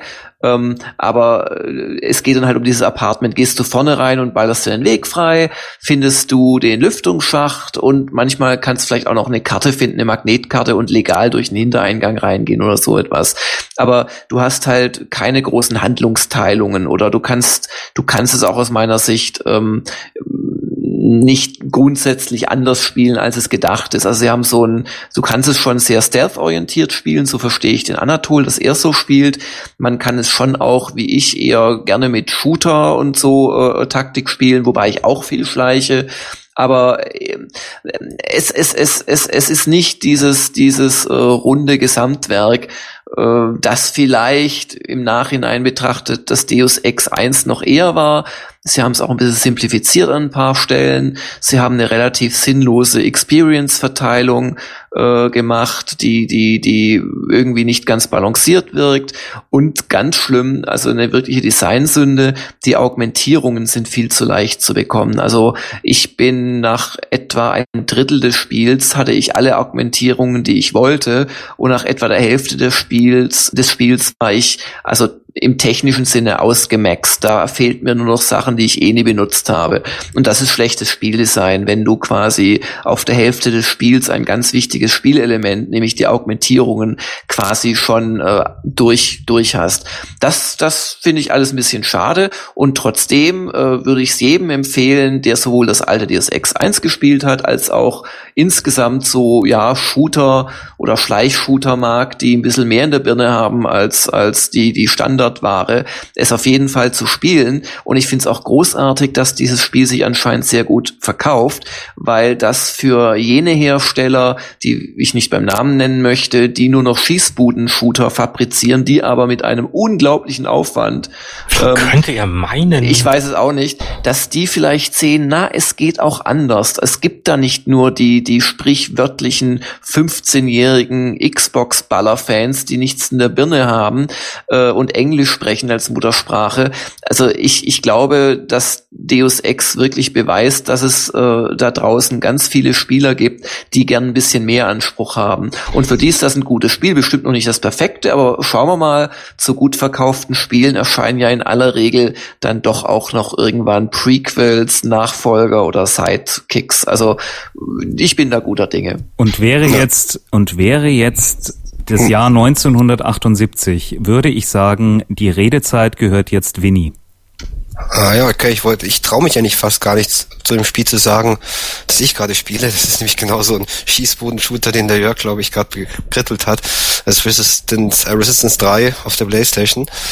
Und ein vollkommen linearer Shooter, keine offene Welt. Viel machen außer Ballern kann man auch nicht. Macht Spaß, ist ein gutes Spiel auf jeden Fall. Auf der anderen Seite hat der Jörg natürlich schon recht, gerade wenn man technisch so schöne Welten hat, ist es schon schade, wenn man so wenig drinnen machen kann. Also die Welten, die Weltgestaltung ist ja schon besser geworden in den letzten zehn Jahren. Aber ich habe jetzt hintereinander durchgespielt, Crisis 2, einen dritten Teil von 4 und Resistance 3 und das eigentlich behaupten sie ja alle einen verschiedenen Ansatz zu haben. Also 4 ja, soll ja ein Horrorspiel sein. Resistance 3 wiederum hat diesen nostalgischen Aspekt, dass man eben mit, mit 50er Jahre Waffen, dass die abgegradet werden. Aber es ist eigentlich ist es immer das Gleiche. Also es tut meinem Spaß irgendwie keinem Abbruch. Ich werde sicherlich auch durchspielen, das Wissens 3 und bisher flutscht es echt ganz gut. Ist vom Leveldesign gut. Also für mich ist es am Ego-Shoot einfach wichtig, dass die Abwechslung stimmt aus äh, Massenschlachten quasi und ähm, Sequenzen, wo man eher taktisch vorgehen muss. Und das ist beides in Resistance 3 vorhanden.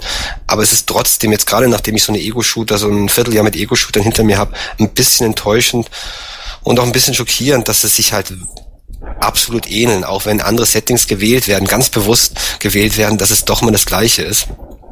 Und wirklich ärgerlich finde ich an den beiden letztgenannten Spielen, also Resistance 3 und 4, ähm, 4 3, die deutsche Synchro, also die kann man sich dann echt sparen, wenn die die anderen ständig nur Scheiße rufen und das ist mit beiden Spielen so. Also das hört das Wort hört man 20 mal, 30 mal innerhalb von ein paar Minuten und selbst in den Zwischensequenzen unterhalten sich die Charaktere so, das sind ja alles bärbeißige Söldner. Das nervt mich wirklich. Also das ist, nein, das ist etwas. Also ähm, vielleicht sollte ich auch wirklich ein Deus Ex oder ein bisschen was intelligenteres ab und zu mal spielen. Ich hoffe, dass es dann nicht der Fall ist. Aber bei den Dingern wundert es mich, dass den Herstellern nicht selbst auffällt. Also aber davon abgesehen, also Resistance 3 ist auch ein wirklich guter, schneller, technisch grandioser Shooter. Aber definitiv nichts Neues und definitiv mit den, mit, auch mit den üblichen Nachteilen, die halt äh, quasi A-Klasse-Shooter haben, also sehr, sehr linear. Und ich müsste auch mal den Multiplayer-Level anspielen. Momentan spielt die Campaign. Äh, es ist ein bisschen leichter, das kommt mir ein bisschen leichter vor als 4-3 zum Beispiel. Also, wie gesagt, macht Spaß, aber es ist sicherlich auch ein Spiel, wo es schwer ist, einen Test drüber zu schreiben, weil es halt sehr wenig originelle Ansatzpunkte gibt. Ich habe einen Kessel Buntes anzubieten. Ich reiße mal schnell ein paar Geschichten an. Das eine Spiel ist eins, über das ich nicht reden darf. Äh, da war ich auch mal ein paar Tage in einer Beta-Phase, aber das ist alles noch unter NDA. Ähm, also im Gegensatz zu Diablo 3 äh, ist da noch nichts freigegeben mit Informationen, aber es ist auch ein ähm, hochrangiger, mit Spannung erwarteter äh, Titel, der was mit Rollenspielen und mit Online zu tun hat. Ähm, äh, sprechen darf man über Minecraft. Habe ich das beim letzten Mal schon gemacht, dass ich äh, über ein Jahr habe ich Minecraft widerstanden, aber jetzt äh, hat es mich doch erwischt. Ist Erklär mir mal die Faszination, weil ich habe das Spiel bei mir und ich kapiere nicht mal, was ich machen soll. Ich weiß nicht, wo okay. ich Sachen laden soll. Ah, ah, kein Hä? Problem. Ihnen kann geholfen werden. Äh, äh, Minecraft hat äh, ein, du sagst ein Problem. Also du musst, bevor du eigentlich spielst, musst du auf eine der einschlägigen Webseiten gehen. Es gibt eine recht schöne äh, Datenbank, äh, die auch so äh, eine, eine Seite hat. Wie, wie überlebt man den Anfang in Minecraft?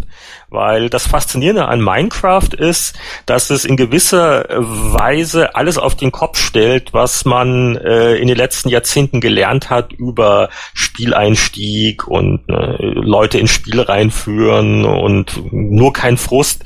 Es ist ähm, faszinierend retro in der Hinsicht. Es ist total brutal. Es ist keine Anleitung, es gibt keinen Hilfstext, kein Tutorial, keiner sagt dir, was du tun sollst. Du wirst in diese Welt geworfen und musst einfach rumprobieren. Dazu hätte ich jetzt auch die Geduld nicht. Aber heutzutage haben wir ja das Internet und äh, äh, da, da gibt's halt äh, recht schöne äh, Online-Guides oder auch sogar YouTube-Videos, äh, wo man dann das Spiel erklärt kriegt und die, ich glaube, die, die, die Sachen sind auch teilweise auf der offiziellen Webseite verlinkt. Also das ist das eine zu Minecraft. Also man muss sich vorher kurz einlesen. Äh, und dann die Faszination von Minecraft, ich glaube, ich habe sie auf den Punkt gebracht. Also es ist natürlich äh, äh, ja der kreative Aspekt man kann Sachen bauen und das ist so das Spiel, das Lego mal hätte machen sollen, aber dann doch nicht gemacht hat. Ähm, äh, das Coole an Minecraft ist, es hat in gewisser Weise die Beute-Drop-Sucht von Rollenspielen drin. Ja, Diablo, klick, klick, tot, klick, klick, tot, klick, klick, ui, goldene Rüstung, klick, klick, tot. Ne? Also du kriegst so immer wieder so ein bisschen Zufälle, kriegst du was Besonderes zugeworfen als Belohnung. Und bei Minecraft reduziert sich das darauf, dass man einfach durch die Spielwelt buddelt. Also äh, die, es wird halt wirklich eine komplette Welt simuliert und nicht nur die Oberwelt äh, oder das, was der Spieler sieht, sondern die komplette Welt Welt äh, sind zwar hässliche Klötzchen, ähm, mit äh, naja, hässlichen Anführungszeichen. Also die Grafik hat einen gewissen niedlichen Retro-Charme, äh, aber es ist wirklich die komplette Welt und äh, da kann ich halt überall hinbuddeln oder Sachen bauen und dann vielleicht stoße ich auf Eisen oder was sogar was Besseres oder hoppla, äh, ich habe jetzt gerade eine unterirdische Höhle in meinem Keller aufgemacht und was ist denn da wohl und äh, bla bla bla. Also ich könnte jetzt hier noch sehr lang weiterreden, aber Minecraft ist wirklich cool. Also ich war super skeptisch und habe auch nur gedacht, lange Zeit, ach ja, und dann ist ein YouTube-Video und was ist denn das? Das ist ja kein richtiges Spiel. Ähm, es ist wirklich eine der interessantesten Entwicklungen der letzten zehn Jahre, äh, weil es halt so anders ist und äh, es ist halt nur, äh, der Spieleinstieg ist die Hölle. Also lest euch vor ein bisschen ein und dann tut es mal ausprobieren. Ich glaube, das Ding kostet gerade 15 Euro, also somit eine der besten Investitionen, die man machen kann, weil es hat einfach diese Coolness und diese Frische und diese, diese, oh my God, also es hatte diese, ähm, Okay, ähm, ich kann mich noch entsinnen, 80er Jahre. Äh, Boris und ich, wenn wir zur Arbeit gefahren sind, da haben wir uns manchmal morgens in derselben S-Bahn getroffen, im selben Abteil. Und dann hat man sich unterhalten, was man am Vorabend voneinander getrennt in Elite erlebt hat. Weil Elite war so eines dieser ersten offenen Spiele in den 80ern, wo, wo nicht genau klar war, was passiert, wo man auch entdeckt oder ah, da kommt da hier ein Pirat und, und, und, und da findet man das. Und Minecraft hat diese Qualitäten oh, was ist mir in Minecraft passiert? Okay, okay gut. Langer Monolog. Wird noch also, angeguckt. Und dann ganz äh, ganz kurz paar Kleinigkeiten. Äh, mein, meine meine iPad äh, Schnäppchen für 99 Cent Frogger Decades. 30 Jahre Frogger. Wer hätte es gedacht? Ne? Wer hat mitgezählt? Also Frogger ist 30 Jahre alt. Äh, das neue Spiel auf iOS ist mir ein bisschen zu modern. Ähm, äh, haben sie also wirklich zu viel jetzt oben drauf gesetzt und es, äh, äh, aber für 99 Cent ist es ganz niedlich. Äh, es ist äh, nicht weltbewegend. Ich habe damals auch mal geholt die die iPad-Version von Sid Meier's Pirates äh, noch ungespielt, ähm, aber das musste halt auch sein und ähm, und eine ganz drollige Sache muss ich jetzt doch mal erwähnen, und zwar äh, äh, mit äh, schönen Grüßen äh, an den Daniel äh, und, und seine Kollegen in Berlin. Und zwar einer unserer Podcast-Hörer, der Daniel aus Berlin, hat mir mal einen Link geschickt. Ähm, und zwar der, der hat ähm, mit einem Freund ein, äh, ein Online-Golfspiel gemacht, das so ein, so ein bisschen inspiriert ist von den alten 3D-Golf-Sachen, mit denen wir halt aufgewachsen sind, Links und Leaderboard und so. Und das ist, ähm, habe ich erstaunlich viel Zeit damit verballert. Also das ist äh, richtig online, das ist ein Flash-Browser-Spiel und sie sie, glaube, sie machen noch ein paar Verbesserungen und so. Ähm, aber wenn man so diese Oldschool 3D-Golf-Sachen mag, äh, nicht uncool. Äh, ogcopen.com. Also Otto, Gustav, Cäsar, Otto, Paula, Emil, Norbert. Com und ähm, da habe ich ein paar Stunden auch schon reingesteckt. Das war so meine Spiele-Diät der letzten Wochen. Wollen wir dann noch im Heftchen blättern? Wir sind schon bei ein, Viertelstunden. Ja, bitte, vor allen Dingen ist, bitte. vor allen Dingen, das, das wird ja schon spät in Deutschland. Ich, ich weiß nicht, ich glaube, Jörg, Jörg muss dann irgendwann ins Bett oder wie schaut's aus? Boris und Jörg befinden sich beide also ich in ihren mich dann jeweiligen Büros. Also ich würde schon sagen, dass wir zumindest so ein bisschen auf die Highlights noch schnell eingehen sollten. Ja, also also beim beim beim Blättern ähm, äh, haben wir äh, eigentlich zwei interessante Sachen. Also äh, jetzt so vom ungefähren Timing hier ähm, ist natürlich äh, immer ein Blick in eine Powerplay naheliegend. Äh, so die Powerplay vor 20 Jahren. Das war die Powerplay 1091.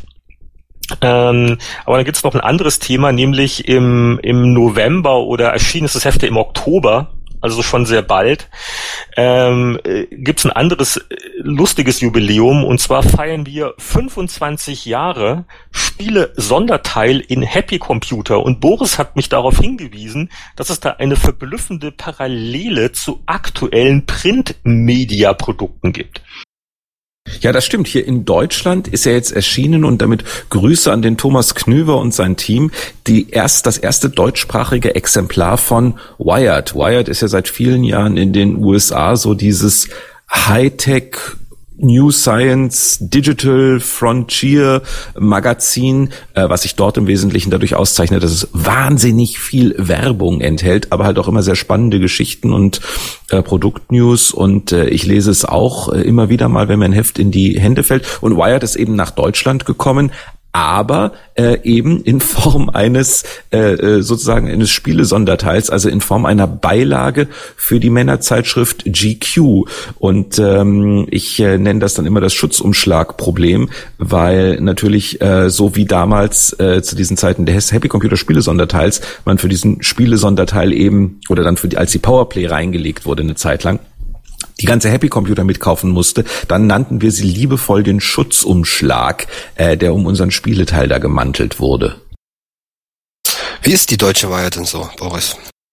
Äh, spaßig, äh, interessant, äh, viele pfiffige neue Ideen, ähm, aber man merkt halt eben auch, das ist im Augenblick so eine einmalige Nummer da reingelegt. Wir schauen, wie es funktioniert und äh, dann äh, machen wir vielleicht demnächst irgendwann mal weiter. Ähm, es, also äh, man wartet auf mehr. Es ist ein, schöner erster Versuch ähm, und äh, äh, was interessant war bei unserem Kollegen Gunnar Lott äh, auf seinem Blog, äh, dem Caliban-Blog, der hat das dann, der hat sich dann äh, die Mühe gemacht gemacht, dann auch die GQ dann noch zu lesen für seine Heftkritik und ist da auf auch einige erstaunliche Sachen in Bezug auf Bärte sind wieder in ähm, gestoßen und jetzt lasse ich mir auch wieder einen Bart wachsen. Aber nee, die, die oh. Wire dann. Mein, mein, mein, mein, mein alter Retro-Schnurrbart wartet nur auf ein Comeback. Weil die Titelthemen der Wired sind, das, das Einzige, was ich davon kenne bisher, ähm, Auto, Sex und Drogen, glaube ich. Und also ich werde mir ja, die, Nerds. es geht auch so um Nerd, Nerd-Geschichten. Das ist das, was Christian Schmidt will, dass geschrieben wird, nur nicht über Computerspiele. Ich habe mir die iPad-Version angeschaut und muss sagen, auch die war sehr gut aufgemacht. Ich finde, die funktioniert fast noch einen Ticken besser als das Printmagazin, weil du, ähm, weil sie doch relativ viel Zusatzcontent mit reingepackt haben. Also es kommt fast an die G ran, die mir übrigens sehr gut gefällt. Die zweite Ausgabe von der G auf dem iPad fand ich wieder äußerst gelungen. Die lese ich wirklich gerne und hoffe, dass es die Kollegen auch noch ein bisschen länger schaffen. Aber nochmal zurück zu Wired. Ähm, was mir so ein bisschen fehlt, ist der politische längere Riemen, den die Wired eigentlich auch immer mit drin hat. Ähm, und die Auseinandersetzung eben, wie sich digitale Technik dann in der äh, Gesellschaft nochmal auswirkt. Da gibt's ja auch ganz spannende Sachen, das muss man ja nicht super langweilig schreiben. Und da fehlen mir dann doch noch so ein paar Aspekte, aber also mich würde es freuen, wenn sie es äh, regelmäßig rausbringen. Ich glaube, das Medienecho war schon mal ziemlich gigantisch. Äh, jetzt muss es halt noch am Kiosk funktionieren. Und damit dann zum kurz zum äh, Happy Computer Spiele Sonderteil. Ähm, der ist wieder auf der Kult Power zu finden. Äh, Link irgendwo auf unserer Webseite. Und was mich wahnsinnig fasziniert was mich wahnsinnig fasziniert hat, ist gleich auf der ersten Seite, ähm, also auf der zweiten Seite in dem Fall, die Anleitung, die Rolf Starkiller Zeichner Beuke äh, unten da äh, generiert hat, nämlich wie man diesen Sonderteil korrekt aus dem Heft entfernt. Sehr schön. Ja, wir, wir wollten ja damals ein eigenes Spieleheft, aber das hat ja ein paar Jahre gedauert, äh, bis die äh, weisen Leiter äh, vom Verlag Markt und Technik ähm, dem äh, Thema Spielemagazine irgendeine Zukunft eingeräumt haben. Und das war dann so ein, so ein bittersüßer Kompromiss. Ähm, der Spieleteil in der Happy Computer äh, war ja traditionell immer am Heftende und da haben wir gesagt, okay, also wir, wir packen das einfach so in, ne, in die Mitte zum Raustrennen, sehr billige Methode auch für den Verlag, muss also, ne, also ein, ein ganz normaler Bogen halt, was war das damals, 32 Seiten? Ähm, wenn überhaupt, ne, das war doch weniger, oder? Was waren das? Ach, ne, 32? Okay, ich muss nochmal nachziehen. Und äh, ja, das war so der, der, der Mittelweg und ich glaube, das war vor Powerplay. Ich glaube, das erste Powerplay-Sonderheft war das ja. Also Powerplay fing ja an als Sonderheft von Happy Computer und ich vergesse nur dauernd, wann das erste äh, rauskam. Das glaube ich 87, ne? Yep. Ja, genau. Also, also auf jeden Fall bei die, da war das, war das ein wichtiger Schritt ähm, für unsere Spieleheft-Evolution, dass wir also zumindest mal so in der Happy Computer so einen, so einen eigenen Teil bekommen mit so einer, naja, Titelbild ist es nicht ganz, aber äh, wenn man sich anguckt aus heutiger Sicht, ist es natürlich wie immer erheiternd primitiv und charmant. Ähm, aber es ist mal ganz interessant auch mal zu gucken, was da vor 25 Jahren äh, getestet wurde. Also alles Halbseitentests auch, weil der Platz äh, knapp war. Moment, eine Geschichte noch. Äh, sehr pro prophetisch finde ich die Headline. Zu zweit gegen die Zeit geht zwar ums Spiel Trailblazer, aber jetzt mal ganz ehrlich, ihr wart damals ja eigentlich auch zu zweit. Gregor Neumann hat, glaube ja, ich, noch mit. In diesem Spiele Sonderteil war ich ja gar nicht mit dabei. Zu dem Zeitpunkt schlug ich mich, glaube ich, noch bei der 64er gerade durch. Und äh, das ist eine mehr oder weniger diese eine Ausgabe zumindest eine hein Heinrich Lehnhardt komplett Alleinproduktion. Ich sehe unter jedem Artikel immer nur ein Kürzel HL. Ja, also ich kann mich an die, an die meisten auch nicht mal so wirklich genau erinnern, aber ich weiß, es war so eine Zeit, wo, äh, wo man immer versucht hat, Boris rüberzulocken, aber Boris hat ja bei 64er angefangen. Und ähm, also ich glaube, in den nächsten Monaten ist er dann immer öfter so als Gastautor aufgetreten, oder? Das war doch so eine Übergangsphase, bevor wir dann irgendwann die, die Powerplay gemacht haben. Oder war ich da gerade in Urlaub oder sowas? Naja, äh, auf jeden Fall, es, ist, es, es sind lustige Sachen, zum Beispiel Uninvited, das war ein Macintosh-Spieletest, ähm, das war also damals sehr ungewöhnlich, so ungewöhnlich war auch die Überschrift, ähm, das kommt davon, wenn man die Endabnahme der Seiten selbst gemacht hat, hat also irgendein Genie in der Produktion die Genrebezeichnung, nämlich Grafik-Adventure, als äh, Spieletitelüberschrift genommen. Äh, Seite 86, immer noch einer meiner Lieblinge. Ähm, äh, das, damals, das war die Zeit der äh, schrecklichen Umsetzung von TV-Serien. Knight Rider und Miami Vice sind beide getestet. Ähm, Leather Goddesses of Phobos. Leather Goddesses of Phobos, ein ganz großer Text-Adventure-Klassiker Steve Miretsky äh, war natürlich eine, eine große Nummer. Ähm, äh, exotisch die Wizards Crown. Äh, das war übrigens der Test, der nicht von mir war. Der war vom Kollegen Manfred. Wie hieß er mit Nachnamen? Ich gleich nachgucken.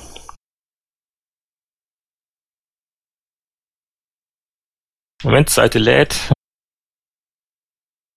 Manfred Kohlen, der, der, der, der, was ist aus der Manfred Kohlen geworden? Kennt ihr noch jemand? Der, der hatte immer so die Import-Connections und hatte so die obskuren ähm, Minimalgrafik, Strategie und Rollenspielsachen von SSI äh, organisiert irgendwelchen Importkanäle.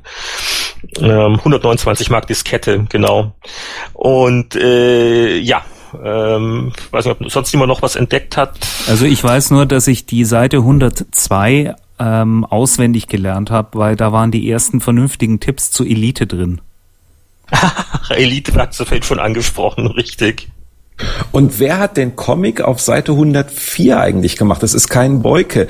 Aber die Wörter Sproing, Zap, Düdelüt sind dann ja auch in den Redaktionsalltag übergegangen, immer wenn wir von Soundeffekten geredet haben. Ich erinnere mich noch, Sproing, Zap, Düdelüt, als ich es gerade aufwar, dachte ich, klar, den, den Ausdruck kenne ich, aber woher kam das? keine Ahnung, ich, ich weiß auch nicht, wo der Comic herkam. Das muss so eine, so, so eine Happy-Geschichte gewesen sein oder wo man irgendeine Lücke im Layout hatte und da gab es dann irgendwie so einen Topf mit, mit Füll-Grafikelementen und da war das drin. Aber ja, es hat mit, mit, mit Rolf Beuke nichts zu tun. Also die Lücken scheinen aber auch inzwischen ganz heftig im Gedächtnis zu stecken, oder? Ich, ich habe mich gerade in den Elite-Tipps äh, festgelesen. Nach dem Starten das Docking an der Space Station von Lave circa zehnmal probieren, ja, ja, Docken probieren. Das war so, also ich, ich, ich weiß nicht, was mich in den 80ern mehr traumatisiert hat. Rückwärts einparken lernen in der Fahrschule oder die äh, Docking-Manöver mit Elite. Klasse auch auf Seite 101 Größenvergleiche, mit denen man heutzutage nichts mehr anfangen kann. Da werden die Größen eine, des Sega-Moduls, der, der Sega-Karte und der Mega-Cartridge verglichen mit einer 5 ein Viertel Zoll Diskette, von der heute auch niemand mehr weiß, welche Größe die eigentlich mal hat. Aber richtig, das war ähm, äh, lustiger Artikel. Die ersten Programme für das Super-Videospiel, yes, das Maria war ich damals gut drauf, Master System sind da. Sega Master System, die Älteren erinnern sich noch echte Spielhallenqualität. Insbesondere nach dem Motto, es wiederholt sich ja alles, äh, ein Bildschirmfoto von Hang On, die Straße schwarz mit weiß-roten Streifen am Rand und dann grün und drunter dann, äh, welches ist das, ein Formel-1-Spiel mit einer grauen Straße, weiß-roten Streifen am Rand und grün dann für das Gras nebendran. Ja, also ähm, wenn sonst noch jemand schöne Erinnerungen hat, dann äh, Winnie, was hast du denn in 86 gemacht zum Beispiel? Ich studiere, ich studiere jetzt auch gerade den, den Sonderteil. Du, du, das das war ja, ähm, das war ja jetzt noch eins, zwei Jahre, bevor du dann dazugestoßen bist. Oder? Also ich hing dann noch bei den genannten Leuten wie Manfred Kohlen in München ab. Ähm, das, das war, ich habe nur privat gespielt zu der Zeit, ist schon richtig. Da waren natürlich auch Leute unterwegs wie Told Weidemann, Andreas von Lepe. Es war eigentlich so eine Clique in München die, du hast es ja vorhin schon so schön gesagt, importiert haben. Ähm, genau, ich saß da mal Amiga, aber ich sehe jetzt hier gerade noch eine Anzeige auf Seite 95, die ist ganz interessant, weil wir haben vorhin ja über, darüber gesprochen, dass die Star Fox nicht Star Fox heißen durften in Europa. Und ich glaube, auf Seite 95 ist auch der Grund, das ist ein Spiel, Star Strike 2, und ich glaube, die Macher Realtime haben danach noch ein Spiel ver vermarktet in Europa, das hieß Star Fox. Nein, nein, nein, also, nein. Nein, nein, es geht um Skyfox von Electronic Arts. Electronic Arts hat die Rechte äh, für Fox hinten dran, äh, Skyfox und Arctic Fox beansprucht und sagt, es darf kein Star Fox geben, weil das könnte man mit Skyfox und Arctic Fox verwechseln. Ah, okay, das, das ist interessant, weil es eben, es gab, das habe ich schon damals eben 92, als das Star Fox auf dem Nintendo kam, gesehen, es gab davor, ein paar Jahre davor eben den Star Fox in England. Ich habe das darauf zurück, zurückgeführt und der Vorgänger ist da eben eine Anzeige. Was an dem Star Strike 2 noch interessant ist, weil wir gerade über Elite gesprochen haben, das war soviel ich weiß, das erste Vektor, also 3D-Spiel mit geschadeten Flächen, also mit ausgefüllten Flächen. Elite, das wir damals, was ich damals natürlich auch gespielt habe, weil mich gefragt hat, was ähm, damals bei mir so abging, ähm, hatte ja noch ähm, quasi ähm, blanke, blanke Vektoren, war also ganz nackt. Und Star Trek 2 war ein sehr ähnliches Spiel, nicht so komplex inhaltlich, auch nicht so gut, war eher ein Action-Titel, grafisch aber sehr ähnlich, außer dass die ganzen Vektoren schon, schon ausgefüllt waren, also quasi eins der ersten Polygon 3D-Spiele. Aber Elite war besser, ja.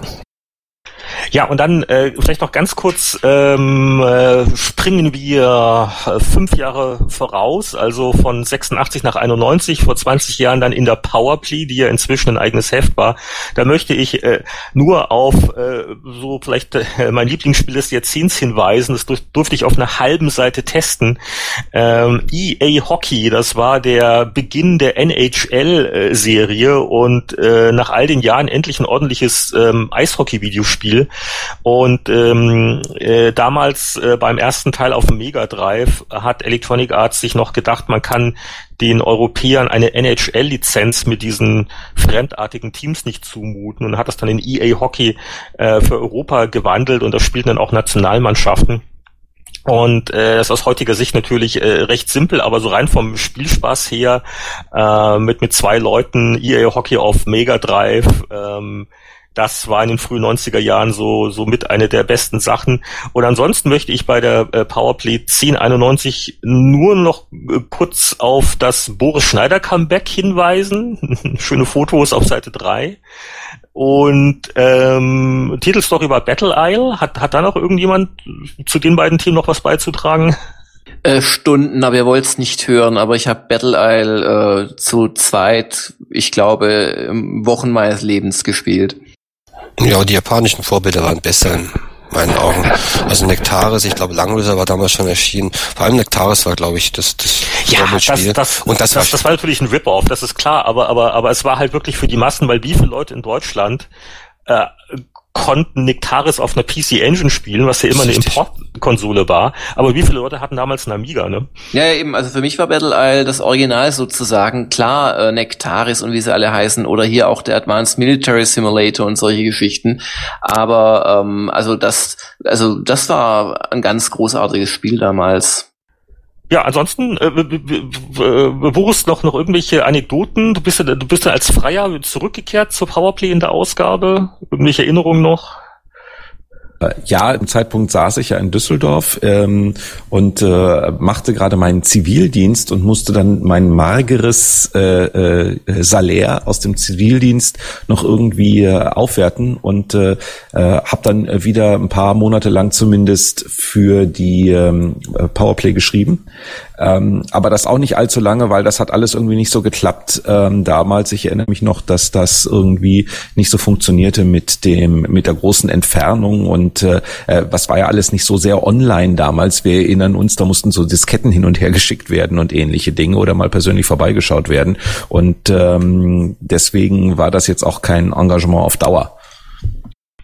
Was ich ja noch als Kuriosum finde, ganz vorsichtig, Seite 143, da äh, promoten wir die erste CD von Chris Hülsbeck.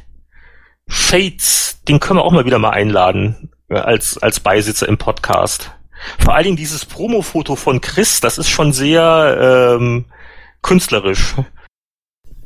Ja, ja, nee, Chris würde sich sicherlich freuen und für die äh, Leute, die den Podcast erst seit drei oder vier Folgen hören, die Musik, die sie hören am Anfang und am Ende unseres Podcasts, ist exklusiv für uns komponiert und eingespielt worden von Chris Hülsbeck. Ja, sonst hat jetzt nicht noch einer was anderes in, in dem äh, in der 1091 gefunden hat, oder Vini, Anatol, habt ihr noch was? Also ich erinnere mich noch, dass bei dem für den Gremlin Doppelseite ich zum ersten Mal in meinem Leben einen Flieger verpasst habe und erst ein paar Tage später wieder zurückkam. Und wir haben, wenn man dann umblättert auf die Seite 18, haben wir eins der Gremlin-Spiele ausgelagert, Lotus 2. Und ich erinnere mich, dass das wiederum auch ein harter Kampf war, weil alle gedacht haben, ja, Gremlin, die machen doch keine guten Spiele. Und Lotus 2 war natürlich für mich das Highlight. Dieser, das war eine Präsentation in Sheffield. Ähm, und für mich war Lotus 2 sofort ein, ein, ein Hammer ähm, auf dem Amiga. Und ich musste nach meiner glücklichen Rückkehr in ein, zwei Tage dafür kämpfen, dass es eine eigene Seite bekommen hat. Aber finde ich, hat sich gelohnt. Also mh, hm, genau, es war dann ja auch sehr erfolgreich.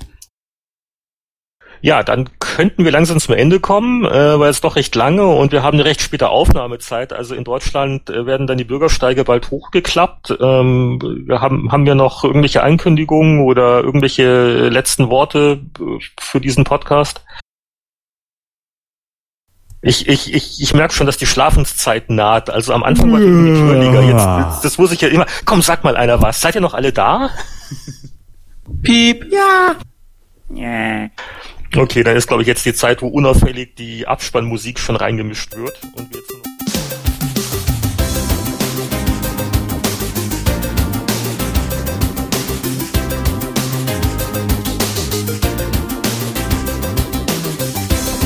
Während die Herren nun munter weiter diskutieren, kommen wir forsch zum Abspann.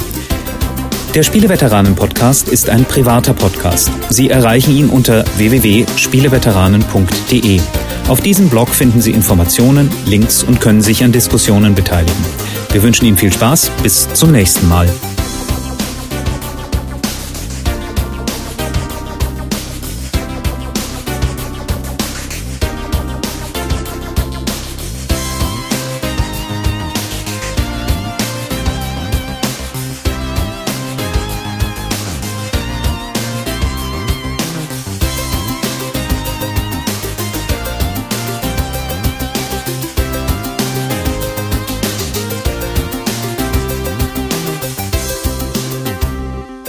Schalten Sie doch das nächste Mal wieder ein, wenn Sie Jörg Langer sagen hören wollen.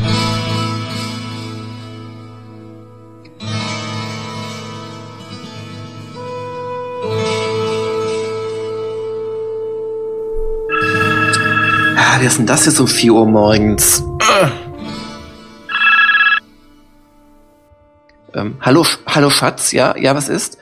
Äh, ich muss hier noch ähm, ähm, arbeiten. Ja.